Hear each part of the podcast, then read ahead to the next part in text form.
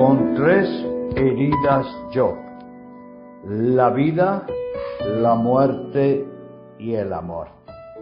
Así se expresa el poeta Miguel Hernández, con tres heridas yo, la vida, la muerte y el amor. Y si tenemos heridas, tenemos que asumirlas. Si tenemos heridas, tenemos que afrontarlas. Tenemos que reconocerlas. Tenemos que trabajarlas. Tenemos que elaborarlas. Eso es precisamente los duelos de nuestra vida. En lengua española, la palabra duelo es polisémica, tiene muchos significados. En primer lugar, es un estado. Estoy en duelo. Es sinónimo de decir estoy sufriendo. Duelo es también un periodo. Hizo un duelo prolongado. La palabra duelo hace también alusión a los síntomas que vive una persona. Sufrió mucho, estuvo muy desconcertada. Fue un duelo ciertamente muy sufriente. La palabra, la palabra duelo hace alusión también a todo el mundo de las relaciones sociales. Está unida también a la palabra luto. El duelo es personal, es comunitario, el duelo es individual, pero es también social. El duelo hace referencia a dolor, sufrimiento, crisis, pero esencialmente hace referencia a un trabajo. Sí. ¿Por qué? Porque estas tres heridas, la vida, la muerte y el amor, nos llevan al sufrimiento. Y una vez que el sufrimiento llega a nuestra vida, el sufrimiento soy yo. Y el duelo es el trabajo sobre el sufrimiento, el trabajo sobre mí mismo. Dicho de otra manera, ¿qué es el sufrimiento? Es lo que una herida provocada por muchas causas pérdidas económicas, de trabajo, de bienestar, de prestigio, de reconocimiento, pérdidas materiales, pérdidas ¿eh? visibles, pérdidas invisibles, pérdidas de todo tipo. No solo pérdidas, conflictos, carencias, omisiones, crisis, desencuentros, la muerte de seres queridos. Todas estas causas nos pueden llevar al abismo del sufrimiento. Por tanto, ¿cómo definimos sufrimiento? Reitero, lo que una herida, atención, trabaja conmigo, día y noche, porque el sufrimiento trabaja día y noche. En cambio, ¿qué es el duelo? Lo que nosotros trabajamos con el sufrimiento.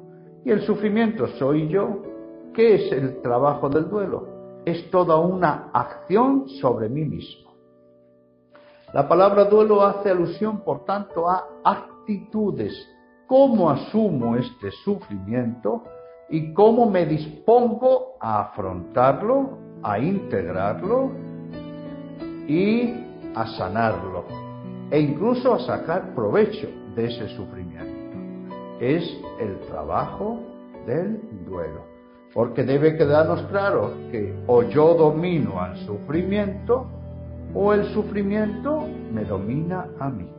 Así pues, los duelos es una actitud de afrontamiento, pasiva o activa.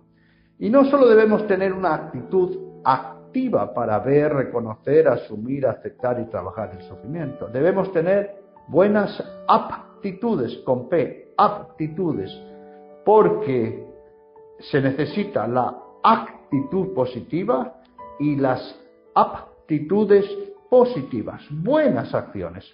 Ante el sufrimiento, insistimos, no nos podemos cruzar de brazos. Tenemos que pedir ayuda, dejarnos ayudar, reactivar todos los recursos internos y externos.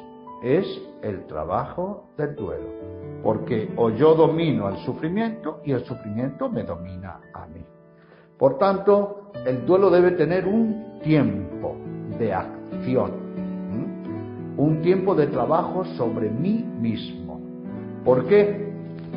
Podrán cambiar o no las causas del sufrimiento. Imaginemos si es una muerte, la muerte no tiene marcha atrás. El tiempo por sí solo no va a sanar nada.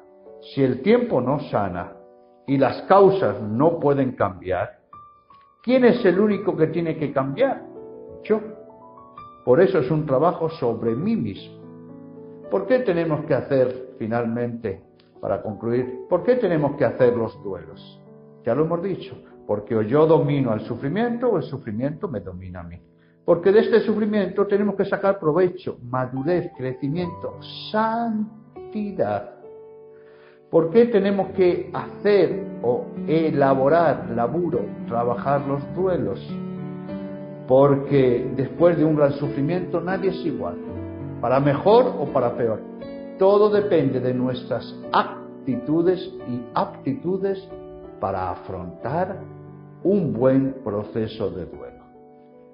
Así es el camino del duelo, muy activo. No nos crucemos de brazos, pidamos ayuda, reactivemos todos los recursos. Dios siempre está a nuestro lado.